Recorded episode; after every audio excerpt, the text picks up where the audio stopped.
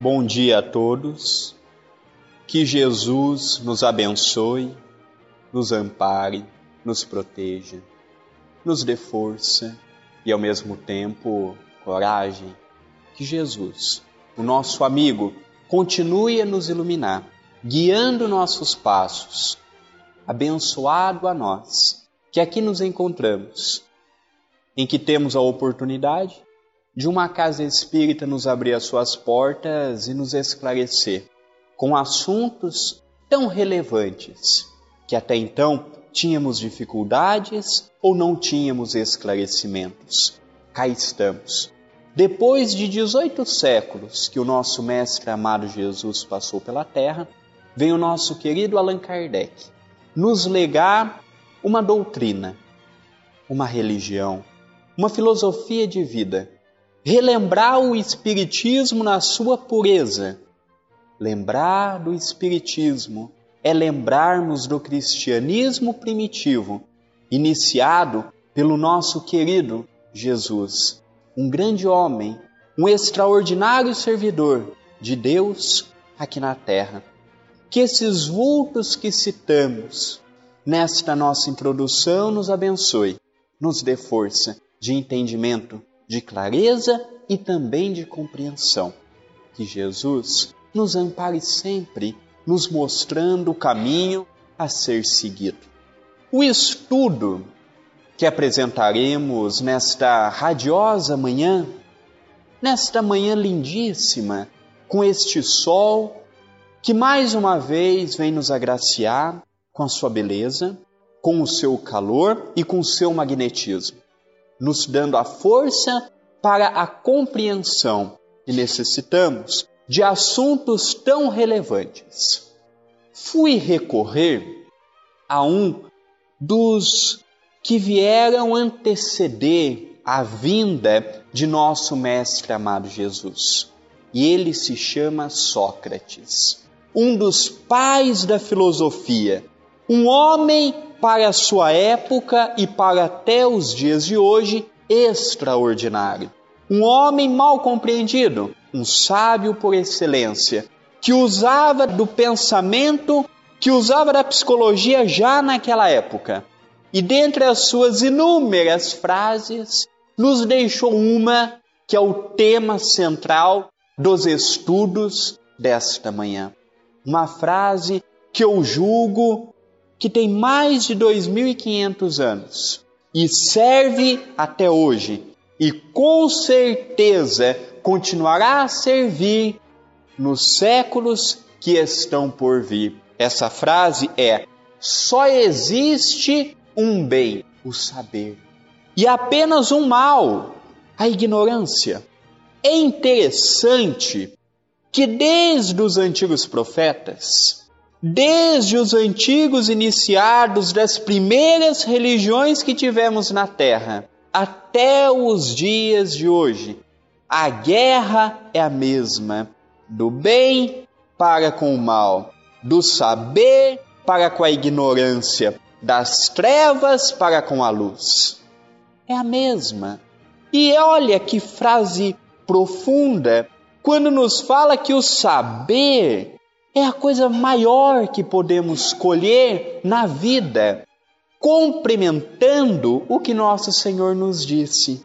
Conhecereis a verdade, e a verdade vos libertará. Libertar da nossa ignorância.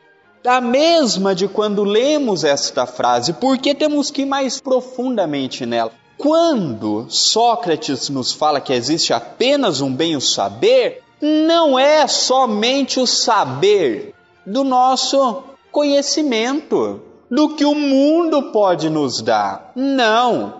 É um saber que extrapola o que a escola pode ensinar. É um saber que extrapola o que uma universidade pode nos ensinar. É um saber que nós vamos começando a adquiri-lo, ou o inverso, vamos partindo para a ignorância, desde o momento em que começamos a crescer em nosso lar.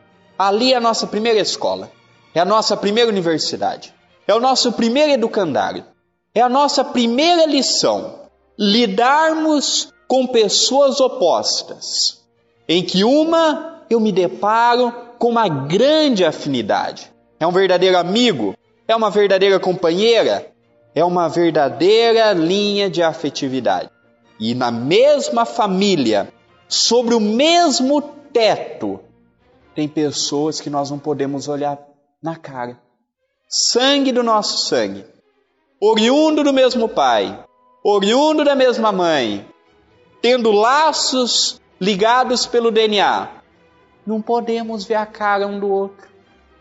Por isso que nós vemos aquele célebre ditado, que às vezes nós temos mais amizades com um amigo do que com um irmão, um pai, uma mãe, porque no nosso lar existem espíritos antagônicos nossos, espíritos de toda natureza, espíritos que nos cobram atenção, dedicação, amor, entendimento, paciência.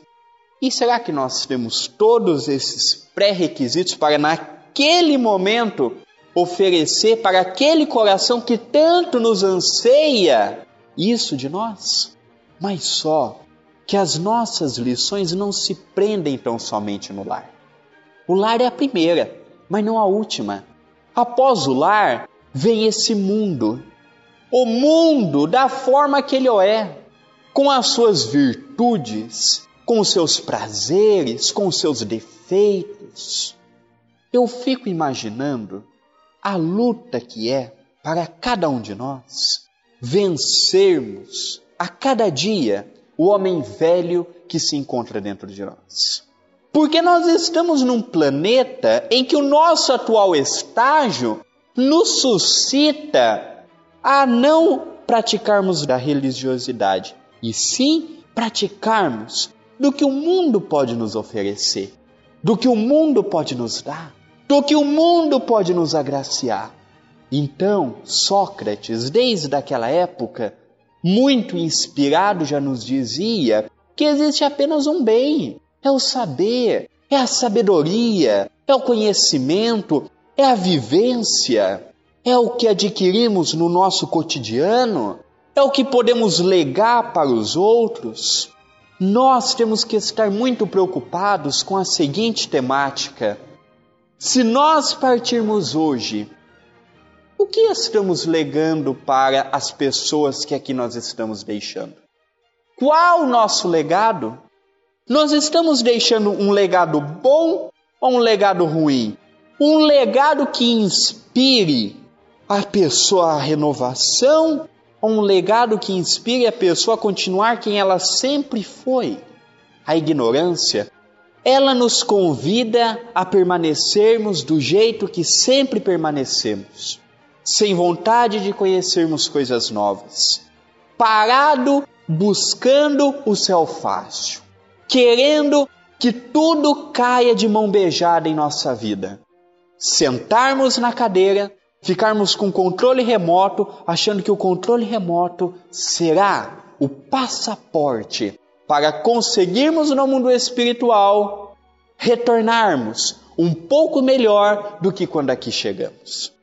O que mais me chama a atenção no Espiritismo é que tudo depende de mim. A minha vida está em minhas mãos. Eu posso fazer da minha vida um caminho de felicidades. Eu posso fazer na minha vida um caminho de dificuldades. Tudo depende de mim. Tudo depende de nós. As escolas, que é as lições da vida, aqui estão, de passagem. Ora vem aqui, ora vai ali. E sobre este tema, eu acho que o Espiritismo nos dá uma contribuição muito grande, que é falarmos um pouquinho de Deus. Deus, um tema que a maioria das religiões trata. Mas a maioria das religiões não nos ensina a lidarmos com quem é Deus, com o que Deus representa em nossa vida. Nós fomos acostumados, pelas religiões tradicionalistas, a lembrarmos de Deus sempre no momento da dificuldade, no momento da dor, quando perdemos um familiar que amamos muito, quando vem uma dor, quando vem uma doença, quando alguém precisa de ajuda e não sabemos o que fazer, é nesse momento que nós lembramos de Deus. E passaram-se 18 séculos até a vinda do nosso querido Allan Kardec. Esquecemos de quem era Deus na sua integridade. Deus é Pai de tudo isto que vemos, nosso Criador, bom e justo, soberanamente amigo nosso, nos dá inúmeras oportunidades de crescermos. A nossa atual existência não é a primeira, não será a última. Já tivemos muitas que nos antecederam, continuaremos a ter inúmeras que irão se suceder. Essa é mais uma, mas esta é diferente de qualquer outra. Esta é diferente pela seguinte situação. Hoje é a primeira existência que nós estamos tendo em que estamos tendo contato com a lei divina. E quanto mais eu estudo a lei divina, mais eu amo a esse Deus. Porque na sua criação, ele é soberanamente justo. Não tem ninguém que passou pela terra que sofreu mais do que merecia sofrer. Não tem nenhum criminoso que devia pagar com a lei e que ficou impune. Não teve ninguém. Deus nos criou, todos tendo o mesmo princípio. O princípio meu é o mesmo de Chico Xavier, é o mesmo de Jesus, é o mesmo de um criminoso. Nascemos todos simples e ignorantes. Nascemos todos fadados a crescermos na vida, desenvolvermos a moral, o intelecto, crescermos na convivência, aprendermos a amar o próximo como se fosse a minha mãe, como se fosse a minha filha, como se fosse a minha esposa. É aí que é a dificuldade. Deus, se olharmos um dia no espelho e tirarmos toda a nossa roupa e ficarmos nu diante do espelho, vamos ver que o nosso corpo só um grande arquiteto para ter feito o que ele fez. Não tem uma parte do nosso corpo que não tenha um significado. Não tem um órgão que foi feito sem utilidade desde o dedão do pé até o último fio do cabelo. É uma máquina primorosa, abençoada, que evoluiu e vai continuar evoluindo sempre. Todos nós sabemos que Deus não fez nós para vivermos uma única vida. Vocês acham mesmo que Deus iria perder tempo em nos dar uma única existência em que morríamos e acabar tudo? Não. Igual a esta dimensão, existem várias, superiores e inferiores. Segundo Allan Kardec, o vazio absoluto não existe. Tudo na criação divina é povoada. Tudo na criação divina tem um motivo. Aquela estrela que está bilhões de anos-luz de distância nossa é morada de espíritos. Os planetas que estão do nosso lado é coabitado. A natureza.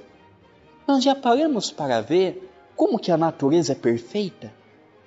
Nós já paramos para analisar que se nós tivéssemos todos os pássaros mortos hoje, o desequilíbrio que a natureza teria? Já paramos para analisar se nós tivéssemos aquele inseto miudinho, pequenininho, insignificante, morto? o quanto que iria desequilibrar a cadeia da nossa natureza?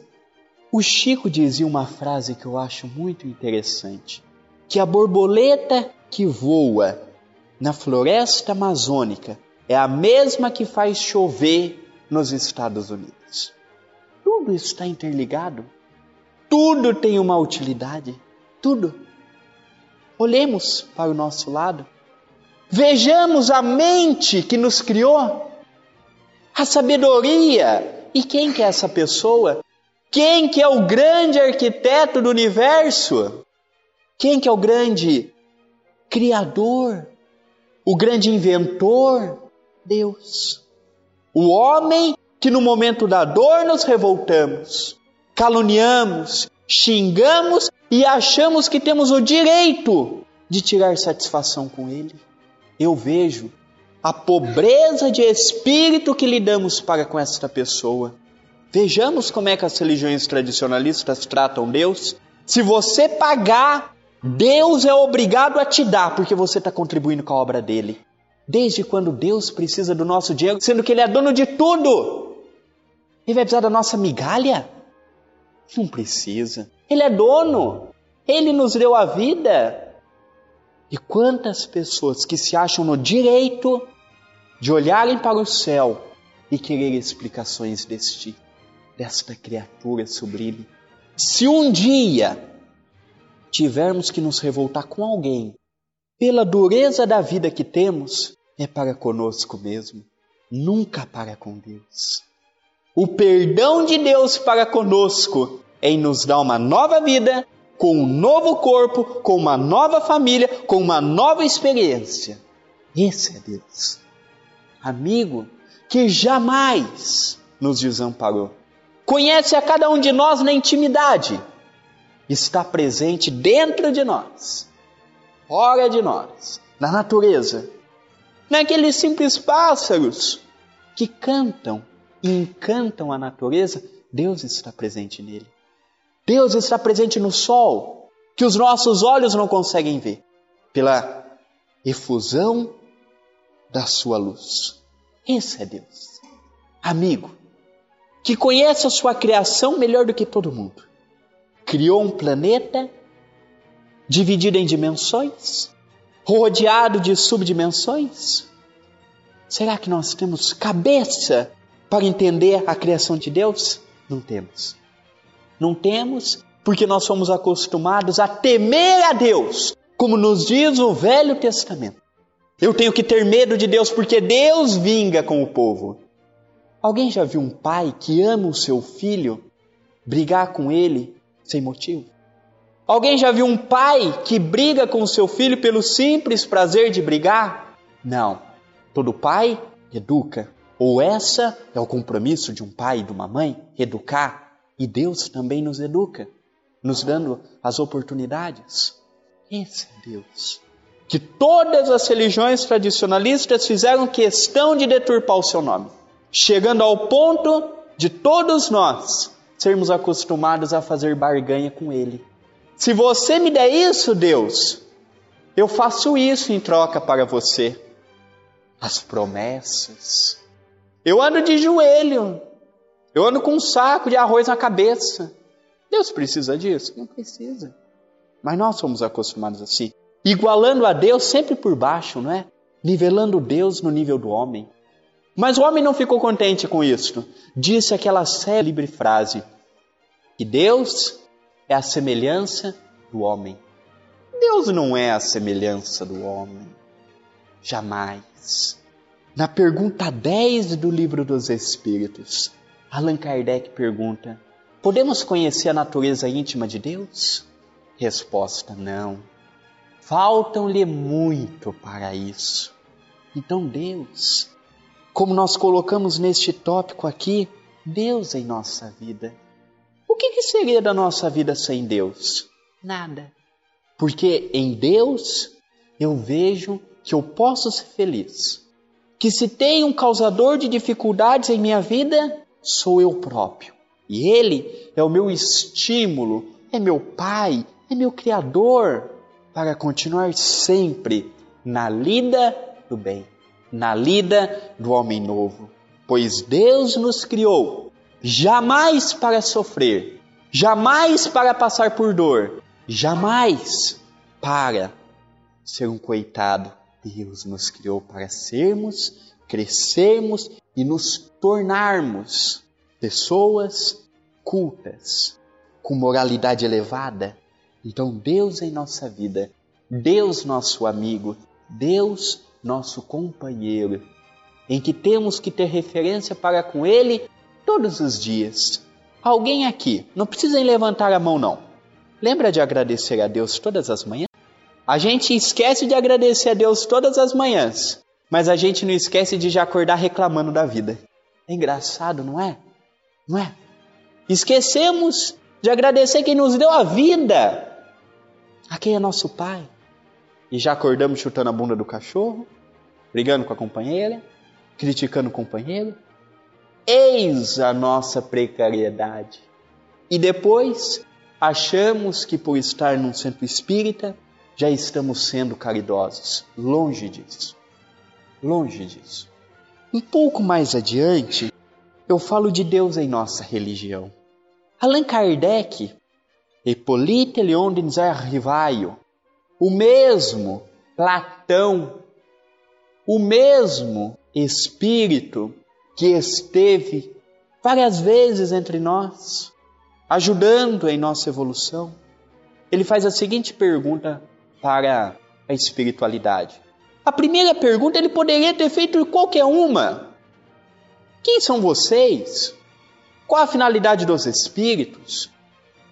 O que, que eu vou encontrar depois da morte? Mas não. Na condição de um professor, um pedagogo, um homem de gênio, uma mente privilegiada. Na primeira pergunta deste livro tão desconhecido pelos espíritas, eu não sei como é que a turma consegue ser espírita sem conhecer a obra básica. Não compreendo. Mas voltando à nossa linha de raciocínio, na primeira pergunta do livro dos Espíritos, Allan Kardec pergunta: Que é Deus? Quando nós perguntamos assim a respeito de um familiar nosso, como é que nós perguntamos? Quem é você? Quem é sua mãe? Quem é seu pai? Quem é você? Ele poderia ter feito essa pergunta: Quem é Deus? Por que, que ele perguntou que é Deus? Conversando com a espiritualidade, não querendo saber quem é, mas querendo saber o que representa Deus. É diferente. De que para quem? Quem é no nosso vocabulário? Que precisamos saber de qual família que é aquela pessoa, quem que é aquele. Não, ele pergunta que. A espiritualidade nos responde que a inteligência suprema, causa primária de todas as coisas, é o início de tudo. Deus é infinito. Deus é infinito porque não tem um começo e não tem um fim. Deus é tudo. É a causa. É o gênio dos gênios. O criador dos criadores. Tudo que vemos é Deus. Tudo que vemos, tudo que temos, tudo que somos, tudo que os nossos olhos podem contemplar. Eu não vou fugir do nosso planeta, não. Vamos pegar aqui a planeta Terra mesmo. Se um dia tivermos tempo, vamos ver como que Deus foi generoso para com a Terra. Se nós repararmos só no Brasil, nessa imensidão de, de país, se nós formos no norte e formos no sul, é cultura diferente, belezas naturais diferentes. Deus poderia ter construído tudo igualzinho, tudo uniforme, mas não. Teve o cuidado de colocar cada coisa em sua coisa, cada detalhe. E essa é uma das grandes contribuições que o Espiritismo está resgatando, porque isso não é novo. O conceito de Deus como Pai como Criador, soberanamente bom e justo, é muito antigo. Desde os primeiros povos que habitaram a Terra, eles já tinham dentro de si aquela ideia. Não é novo. Foi sendo deturpado com o tempo. Então coube ao Espiritismo resgatar essa figura magistral. Que nós aos poucos fomos perdendo afinidade. Se nós repararmos bem, quando nós fazemos uma prece a Deus, uma dessas decoradas, o Pai Nosso, por exemplo, e se por um acaso alguém nos chamar no meio do Pai Nosso, a gente não sabe onde a gente parou. A gente acostumou a fazer prece para Deus maquinalmente. Então começa e vai. Reparem para vocês verem. Se vocês começarem uma oração dessas que é feita e pararem por algum motivo no meio dela, poucos conseguirão retornar de onde parou. Porque é maquinal, não é sentida. Palavra por palavra, verso por verso. Não é. Então é isso que nós hoje estamos tendo a oportunidade de irmos galgando. É Deus. Nós só iremos ser sábios na terra se acreditarmos nesse homem, Deus. Não tem como ser diferente. E olha o que Allan Kardec nos fala numa colocação da pergunta 13 do Livro dos Espíritos. Kardec nos fala que Deus é único. Deus é imaterial, imutável, é todo-poderoso, é soberanamente justo e bom. Essa é a definição de Kardec.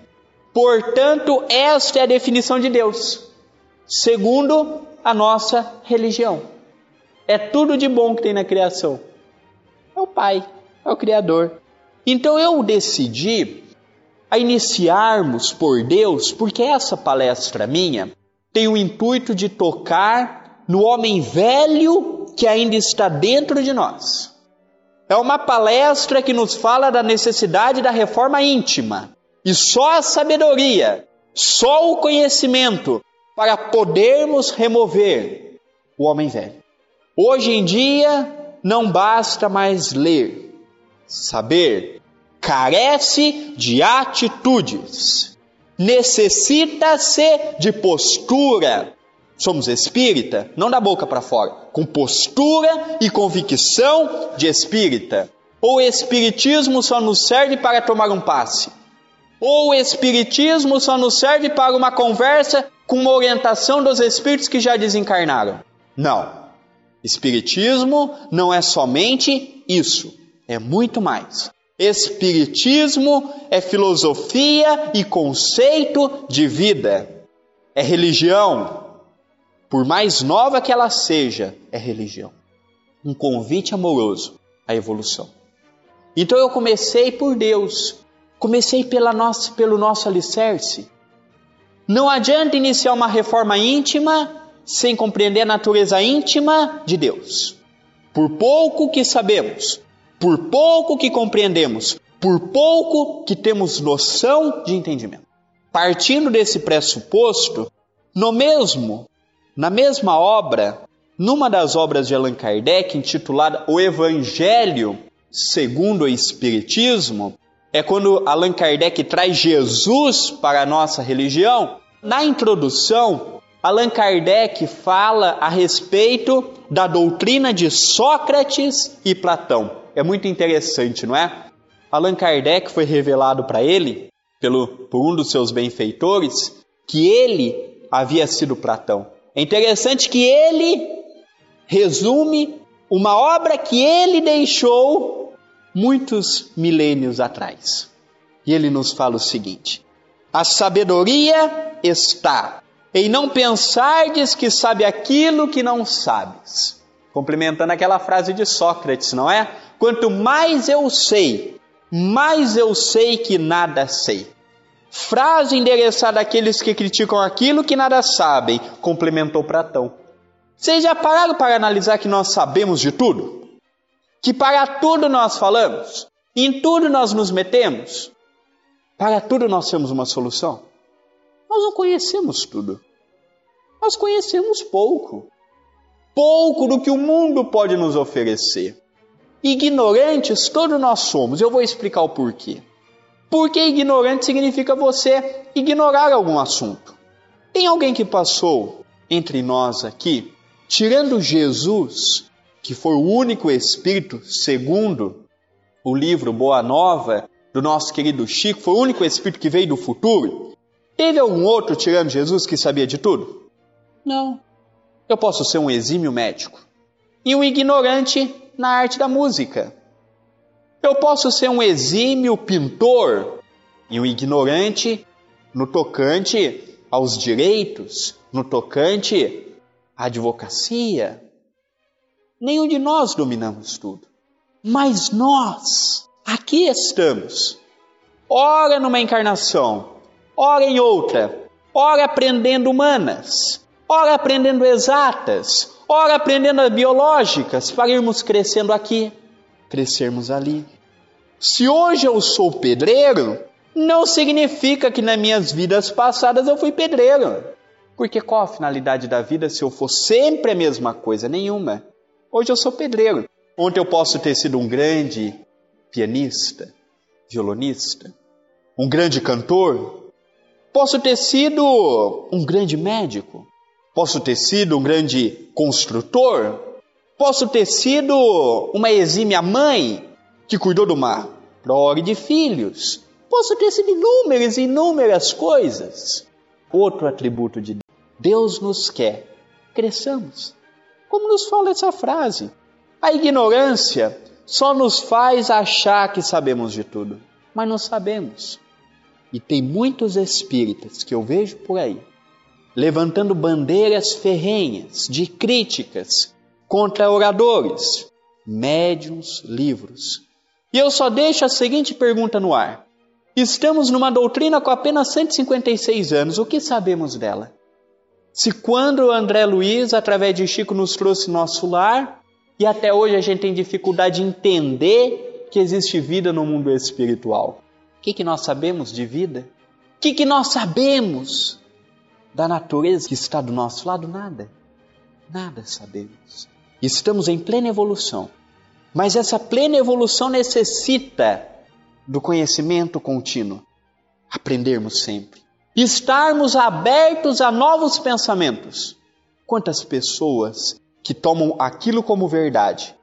E o tempo passa, outras coisas vão vindo e a pessoa não adere àquilo. Há 50 anos atrás, o projeto do computador era algo que ninguém acreditava. Hoje, além do computador, do notebook, temos tablets, celulares, modernos e muitas coisas que ainda não foram lançadas. Se pararmos no tempo, ficamos para trás. No conhecimento é a mesma coisa coisas para aprender novas, tem todos os dias. Aprendermos numa simples conversa. Como eu gosto de conversar com uma pessoa de mais idade. A sabedoria, os problemas que essa pessoa já passou. Para eu me enxergar se numa situação daquela eu posso fugir do problema que aquela pessoa já teve. Sabedoria de vida, conhecimento. Mas nós não temos hoje mais paciência para conversar. A nossa casa virou um verdadeiro hotel em que no grande saguão, que é a cozinha, reúne-se os hóspedes. O pai, a mãe, os filhos tomam café. Cada um vai para o seu compromisso, voltam, vão para o seu quarto, jantam, almoçam, seja o que for, retornam para o seu quarto. Isso é os lares nossos de hoje.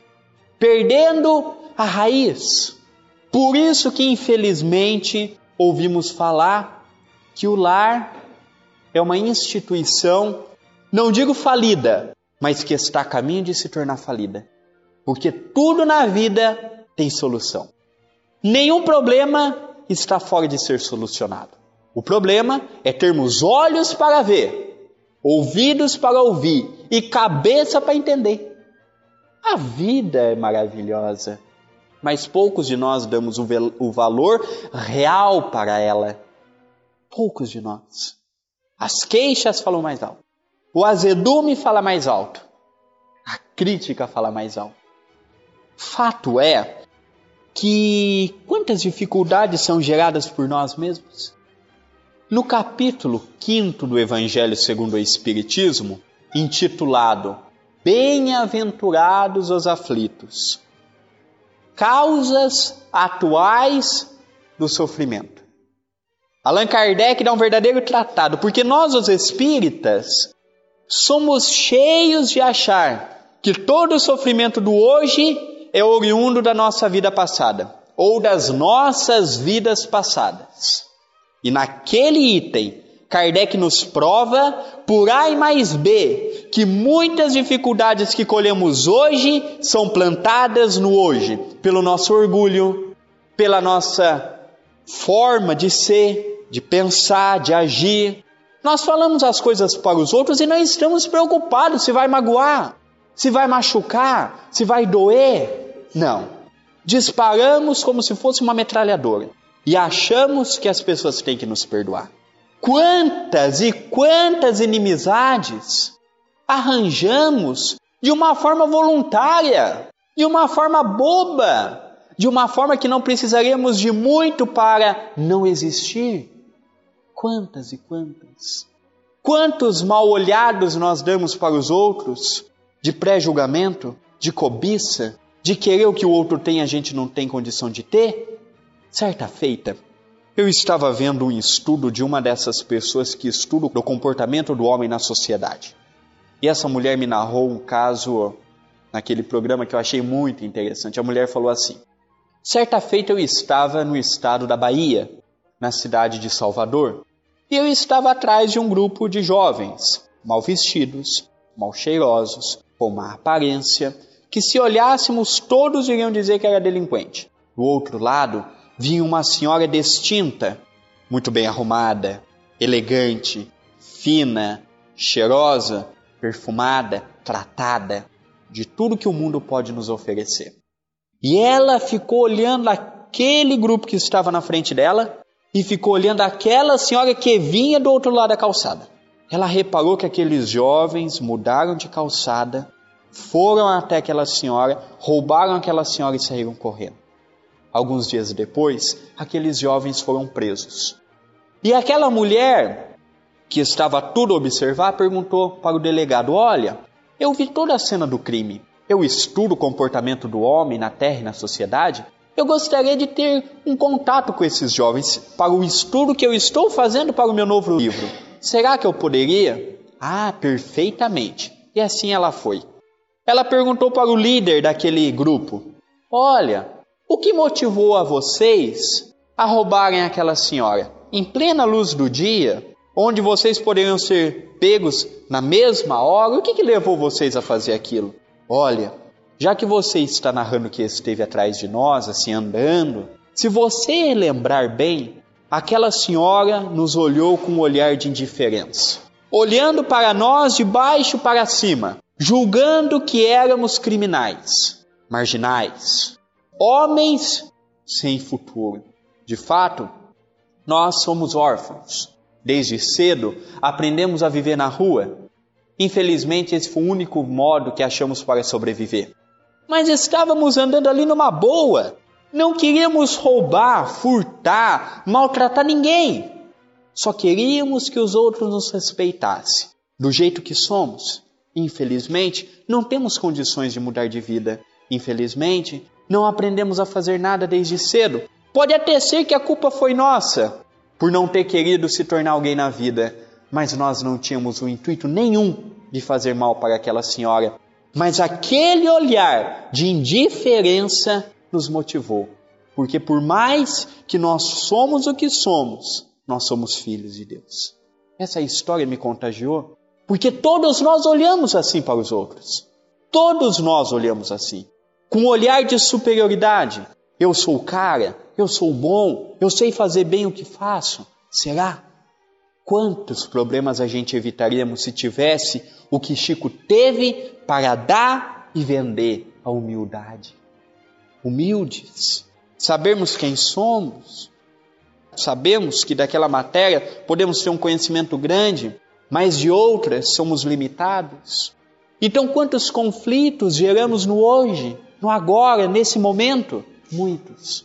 Talvez não saberíamos falar o tanto de dificuldades que colhemos hoje, oriundo do nosso passado, dessa mesma existência. E ele complementa, nesse mesmo capítulo 5, Bem-aventurados os aflitos, um item após causas anteriores das aflições. Por que será que Kardec não colocou causas anteriores antes das causas atuais? Exatamente para entendermos que o hoje podemos escolher o que fazemos hoje nessa mesma existência. Então ele nos fala das causas anteriores, causas estas que nos prejudica e muito. Nosso passado não é utopia nenhuma afirmarmos que o nosso passado foi de delinquência. Mas hoje estamos fazendo aos pouquinhos diferente do ontem arrumando aqui, colaborando ali, deixando a asa do orgulho, deixando a asa do egoísmo, deixando isto para trás, deixando aquilo para trás. E estamos crescendo. Então tem muitas dificuldades. A grande ou a totalidade das dificuldades nossa é gerada pelo hoje. Reflexo do ontem, que vai espelhar o que seremos no amanhã. Esse é. E vem essa frase lindíssima que está contida na obra de Kardec: O meu hoje é consequência do ontem, e o meu amanhã do que tenho feito hoje. Então tem muitas pessoas que perguntam assim, André, o que, que vai ser na nossa vida futura? O que estivermos fazendo hoje? E nós estamos numa situação complicada. Estamos colhendo o que ontem fizemos e plantando o que iremos colher no amanhã. Olha a dificuldade. Olha a dificuldade. Só o Espiritismo mesmo para nos fazer compreender o que nos fala no capítulo 9 do Evangelho segundo o Espiritismo. E tem sete a paciência. A dor é uma bênção que Deus envia a seus eleitos. Só o Espiritismo. Antigamente, se nós ouvíssemos uma frase dessa, a gente ia falar que era masoquismo, não é? Hoje a gente ia ver que é um mal necessário. Sem dor, não crescemos. A dor para nós é a mesma coisa da prova para o aluno. Se eu na escola, na universidade, na onde for, não prestar as provas necessárias, como é que o professor, a escola e eu mesmo vou saber se eu estou conhecendo, se eu estou sabendo, se eu estou dominando a matéria? A dor e a dificuldade em nossa vida são as provas abençoadas que Deus nos dá para espanto nosso. A grande maioria das dificuldades que passamos aqui das dores que passamos aqui foi pedido nosso antes de reencarnar, como nos fala em inúmeros casos citados por André Luiz em sua obra. Pedimos para vir com um familiar difícil, pedimos para vir com um corpo debilitado, pedimos para vir com isso, com aquilo. Ao mesmo tempo que o véu do esquecimento é uma bênção por sabermos o que não fizemos no ontem, é um prejuízo porque a gente esquece do que pediu no mundo espiritual. Mas a maioria das nossas dificuldades foi nós que pedimos, que rogamos, e que até imploramos. É uma pena que quando a gente cai aqui nesse vale de dificuldades, é muito mais fácil reclamar do que eu pegar a dor e falar assim: Deus, obrigado por essa aprovação. Eu só te peço uma única coisa: me dê força para eu seguir firme e convicto na fé que eu tenho em você. Essa é a nossa postura. Nós fazemos isso. Essa é a nossa reação quando temos uma dificuldade. Essa é a postura que um espírita tem no momento da dor? Se não é, deveria ser, porque é o que nos ensina a nossa religião. Tem uma história no livro Cartas e Crônicas do nosso querido Humberto de Campos, que logo depois começou a assinar pelo pseudônimo Irmão X, porque ele e a Federação Espírita Brasileira sofreram um processo ele nos conta uma história no capítulo 7, intitulado Consciência Espírita. E ele nos fala o seguinte: Kardec recolheu-se ao leito, cansado e dorme. Após alguns momentos, se vê junto de um enviado de planos sublimes em desdobramento. E o que transportou a região nevoenta, onde observou milhares de pessoas que gemiam, lamentavam-se num sofrimento assustador, muitos ainda implacável contra o Criador. Atônito, Kardec pergunta: jazem aqui os crucificados de Jesus? Kardec fica preocupado. Imaginemos nós um lugar em que todos estavam gritando: chorando, blasfemando, raivosos, odiosos. Kardec pergunta assim: eles estão nessa condição? Foram eles que crucificaram Jesus? Olha o que a espiritualidade responde: nenhum deles, informou o guia solícito. Conquanto responsáveis, desconheciam na essência o mal que praticavam eles praticavam o mal contra Jesus pela dureza de seus corações, pela precariedade de amar, pela precariedade de espiritualismo, pela precariedade de espiritualizar-se. O próprio Mestre auxiliou-os a se desembaraçarem do remorso, conseguindo-lhes abençoadas reencarnações, em que resgataram nestes sítios em que resgataram perante a lei. Jesus auxiliou a cada um que foi o seu algoz. Cada um deles, com muito amor, com muito carinho, porque Jesus olhava para nós, como até hoje, como criança. Quando uma criança enfia o dedo na tomada, a gente vai ficar brigando muito com ela? Não, porque não sabe o que está fazendo. Então Jesus tratava a gente como até hoje, como criança, porque sabe que nós estamos hoje engatinhando na senda do bem. Mas Kardec então falou: se não é os que crucificaram Jesus, os que perseguiram Jesus, quem que é? Pode ser os imperadores romanos? De certo, padeceram nestes sítios aqueles mesmos suplícios que impuseram à humanidade? Kardec pergunta. Então, os imperadores romanos, aqueles que lideraram legiões e legiões, mataram, saquearam muitas e muitas nações, povos. Resposta: nada disto. Homens da categoria de Tibério César ou Calígula não possuíam a mínima noção de espiritualidade.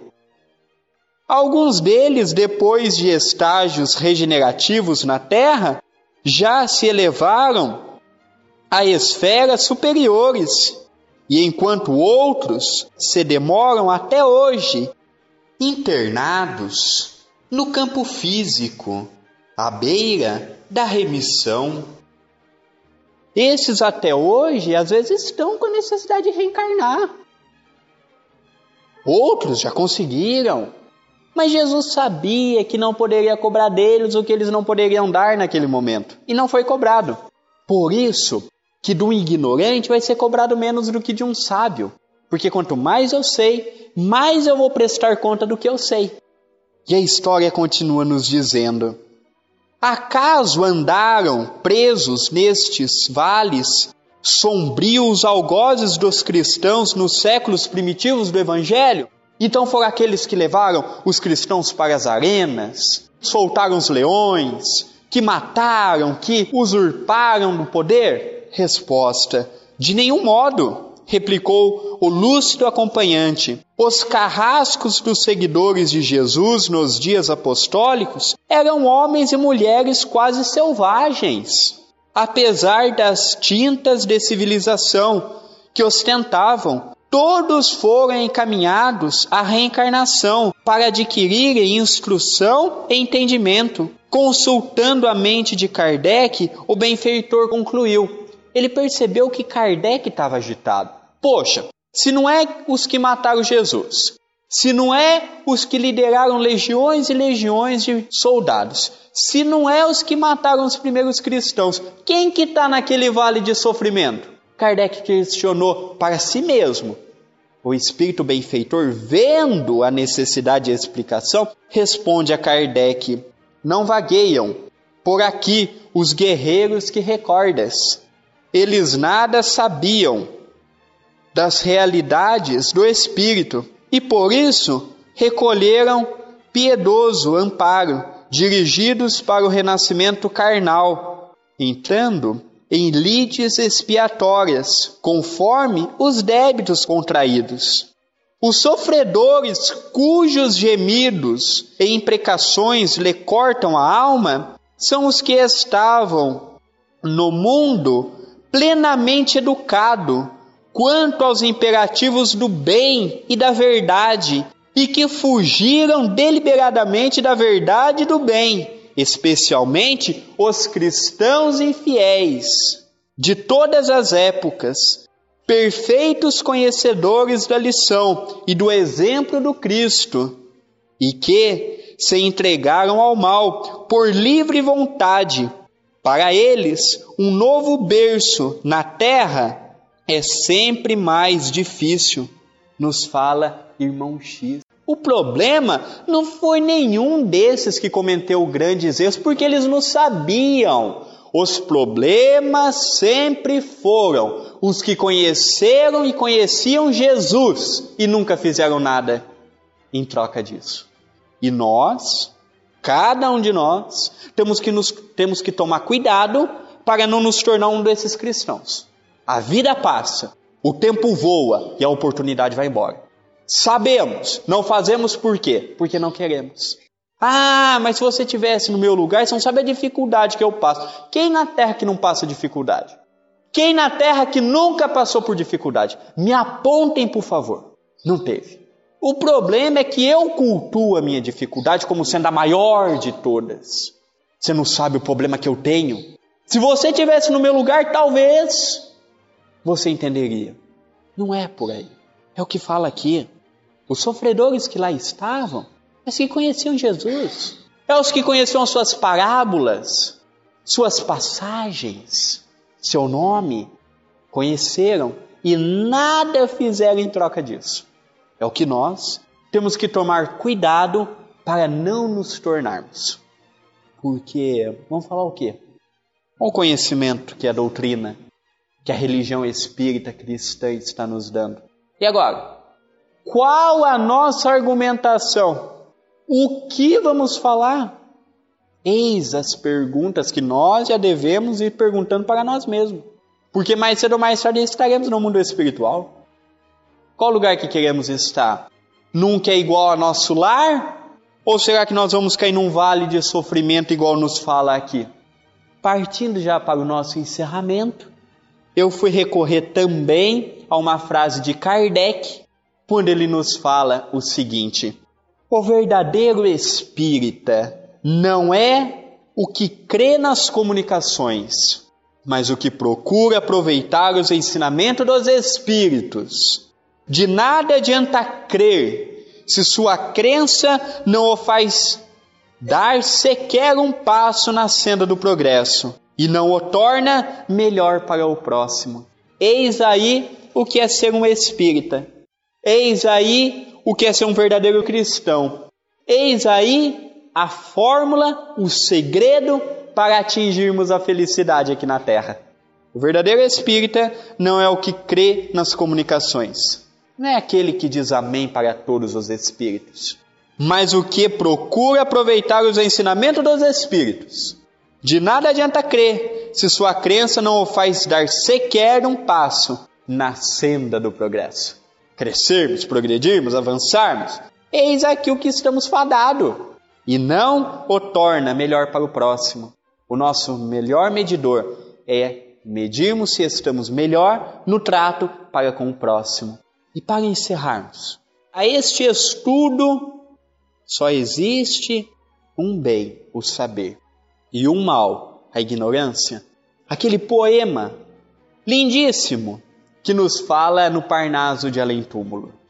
Naquele poema belíssimo intitulado Parnaso de Além Túmulo, do nosso querido João de Deus, um grande poeta português, de renomado, de renomado nome, extraordinário. E ele, no mundo espiritual, nos deixa a verdadeira lição, resumindo tudo o que aqui dissemos neste dia abençoado. Quando ele nos fala o seguinte: Além do túmulo, o espírito ainda canta seus ideais de paz, de amor e luz, no ditoso país onde Jesus impera com bondade sacrossanta. Nessas mansões a lira se levanta, glorificando o amor que em Deus transluz, para o bem exalçar que nos conduz. A divina alegria pura e santa dessa castalha eterna da harmonia, transborda a luz excelsa da poesia, que a terra toda inunda de esplendor.